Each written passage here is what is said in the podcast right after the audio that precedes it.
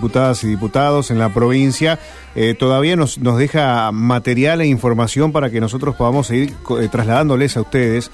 Por ejemplo, eh, acerca del sistema provincial de ordenamiento territorial que aprobó la legislatura santafesina. Nosotros estamos en contacto con la diputada socialista Erika Inés, que ya nos escucha. Bienvenida, Erika. Rubén la saluda. ¿Cómo le va? Hola, Rubén. Buenas tardes. Gracias por atendernos, Erika. Eh, nos gustaría poder contarle a toda la provincia que nos está escuchando en este momento eh, de qué se trata este sistema provincial de ordenamiento territorial que se ha aprobado en la legislatura. Bueno, nosotros estamos trabajando con muchos diputados y diputadas y de distintas bancadas. La verdad es que este trabajo fue fue muy interesante porque lo realizamos durante todo el año y fue de alguna manera muy horizontal porque trabajamos distintos partidos políticos y también con colegios profesionales, gobiernos de, ciudades y de pueblos. Y este, este tema así de trabajo tan en red tiene que ver con, lo, con el tema de que se trata. Y el ordenamiento territorial justamente es lo que va a decir eh, qué se puede hacer en cada territorio, cómo se va a poder usar, por ejemplo, el suelo, dónde se van a poner industrias, dónde ese suelo se va a tener que cuidar porque va a ser un suelo destinado a la conservación del medio ambiente, donde se van a poder construir ciudades, barrios eh, y donde se va a poder realizar, por ejemplo, cultivos. Eh, entonces, eso que uno lo puede pensar que es algo sencillo de decidir, en realidad no lo es. Una ciudad, un pueblo que tiene que decir, bueno, acá voy a poner eh, mi, mi región para las industrias, mi parque industrial, acá voy a poner, eh, voy a permitir que se cultive, acá no lo voy a permitir, voy a hacer un barrio privado, todo eso eh, en realidad es bien complejo de hacer y si no se hace bien y con tiempo, bueno, después uno tiene a veces eh, situaciones no planificadas y conflictividad, por ejemplo, si se genera un barrio en un lugar donde había una industria y esa industria contamina, o si se pone una industria en un lugar que está cerca de una escuela. Bueno, y ese, ese tipo de discusiones que a menudo vemos eh, en nuestra realidad eh, son más fáciles de gestionar y de solucionar si se prevé y se hace un ordenamiento previo. Eh, ¿Cuál fue el rol dentro de este proyecto del fallecido ex gobernador Miguel Lifshitz? Bueno, Miguel hace rato que tenía un proyecto eh, él, él, como ingeniero civil era un apasionado de estos temas de planificar y de prever los servicios, las obras, con lo que había que llegar a un lugar antes de que, por ejemplo, se siente un barrio. Eh, pero también él eh, ponía mucho énfasis en cómo compartir eh, esto, el uso del suelo, de manera justa eh, y que no, que no sea simplemente para beneficio de unos pocos. Y ahí trabajó mucho un eh, proyecto inspirado en las huertas de Rosario. En Rosario hay un cordón eh, verde de huertas comunitarias muy, muy importante. Y eh, el proyecto de Miguel es la creación de una categoría de suelo que se llama suelo periurbano, que es justamente el que está en, en los cordones, sobre todo de las grandes urbes. Y cómo lograr que allí se realicen actividades que tengan que ver con la agroecología, con la transición hacia una forma de cultivo que use menos químicos, eh, con el turismo eh, ecoamigable, es decir, un turismo de cercanía con los humedales, con el río, con las industrias culturales, con la bioeconomía. Y, ese es el proyecto de Miguel que de alguna manera quedó eh, fundido en este proyecto más grande que aprobamos eh, hace un mes más o menos. Bien, a partir de acá le pregunto para saber cómo va a funcionar eh, una empresa que se quiera radicar tendrá antes que pasar por el filtro, digamos, de esta de este sistema? En realidad todavía no es ley. Eh, nosotros le dimos sanción en diputados, tiene que pasar por el Senado, o sea que por ahora no hubo cambios en la reglamentación.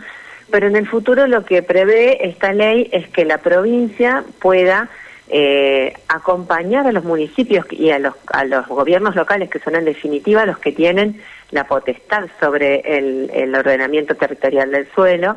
Y, ahí sí, una vez que se clasifiquen los espacios, va a haber lugares donde se podrán radicar las industrias y otros lugares donde se podrán hacer actividades productivas eh, que no tengan que ver con la producción industrial o con el, con el cultivo, sino como te decía, por ejemplo, con eh, el turismo rural o las, las huertas eh, agroecológicas Y después también, eh, por ejemplo, dónde van a orientarse los recursos para eh, barrios, urbanizaciones, barrios privados.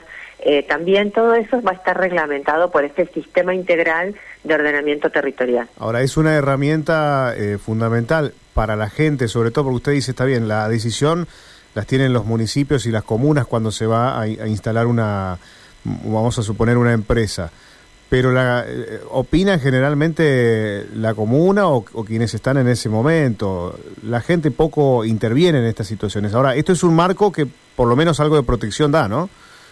Sí, y no solo eso, también como vos decís, eh, la importancia de esta ley es que incluye participación ciudadana.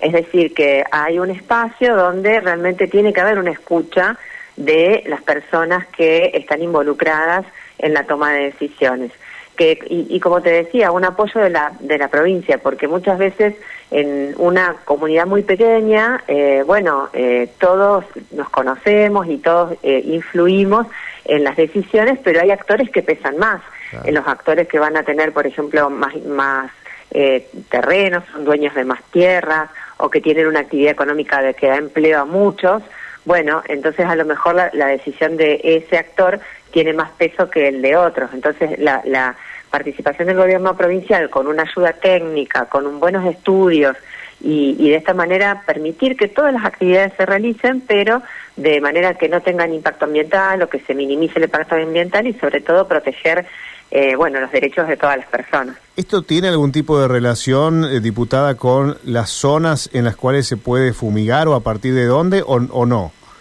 Sí, también todo esto está ligado fuertemente al ordenamiento territorial. Por eso la división de suelos en suelos de uso rural, de uso urbano, de uso periurbano y de conservación, que justamente según las características se pueden hacer unas actividades u otras y es esa clasificación la que es tan fina y la que realmente debe tener un apoyo eh, por parte del Estado. Pensemos también lo contrario, hay veces que hay productores eh, o huerteros que están trabajando en una zona y viene un emprendimiento inmobiliario, se mudan vecinos allí y la actividad productiva que estaba siendo realizada antes ya no se puede realizar. Bueno, todo esto genera conflictividad, problemas que con un buen ordenamiento previo se puede simplificar, se puede gestionar, se puede llegar a acuerdos que permitan realizar, como te decía, todas las actividades sin eh, perjudicar a nadie. Claro, claro, la vieja historia de que si viene alguien con una billetera eh, se, pueden terminar los proyectos de muchos, ¿no? Pero bueno, acá vemos que hay un marco importante. Eh, por último, le pregunto, recién le preguntaba sobre el tema de, la fumigación y sabemos que, todos los años allí en diputados reclaman, ¿no?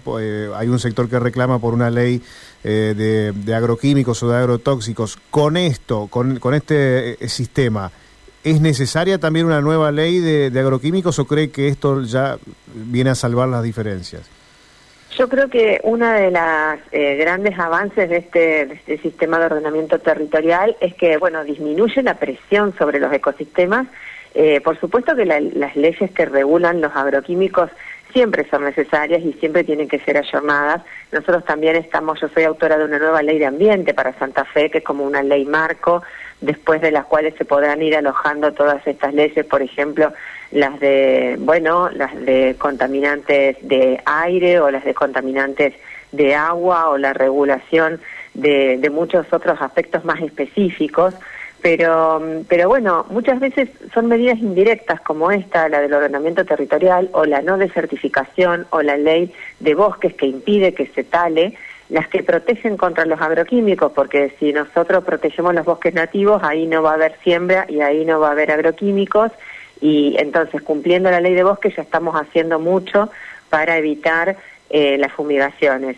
O sea, no es solo un enfoque sobre los agroquímicos, es un enfoque integral y yo creo que desde esa manera lo tenemos que mirar. Y ahora sí, prometo que es la última, pero ya que estamos en el tema, eh, me imagino aborda también este sistema en la zona de islas, que fue de tanta discusión.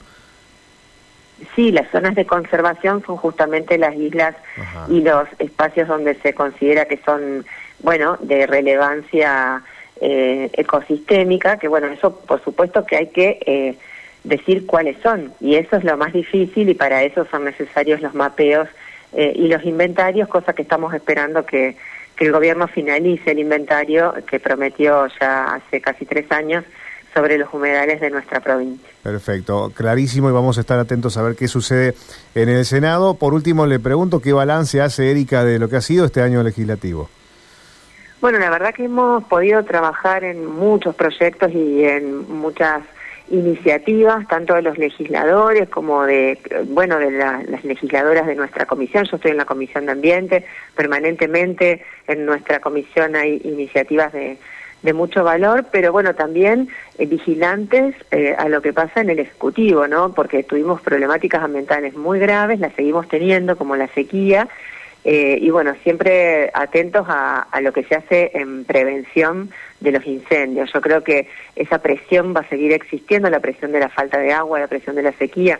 Eh, todos hace ver que este 2023 va a ser complejo en ese sentido y bueno, estamos también muy muy atentos a que se cumplan todas las, las bueno, las prevenciones necesarias estamos activando mucho por una ley de humedales a nivel nacional y también creemos que se tiene que reglamentar la ley que existe en la provincia a nivel provincial que no se aplica porque no está reglamentada. Así que, por un lado, haciendo nuestro trabajo de legisladores con una nueva ley de ambiente, con una ley de áreas naturales protegidas, eh, pero por otro lado también siguiendo los pasos del Ejecutivo y, tratando de impulsar que se hagan estas acciones. Bien, le queremos agradecer por este tiempo y bueno, por respondernos cada vez que la hemos solicitado. Muchísimas gracias, diputada. Al contrario, que tengan, bueno, un excelente 2023.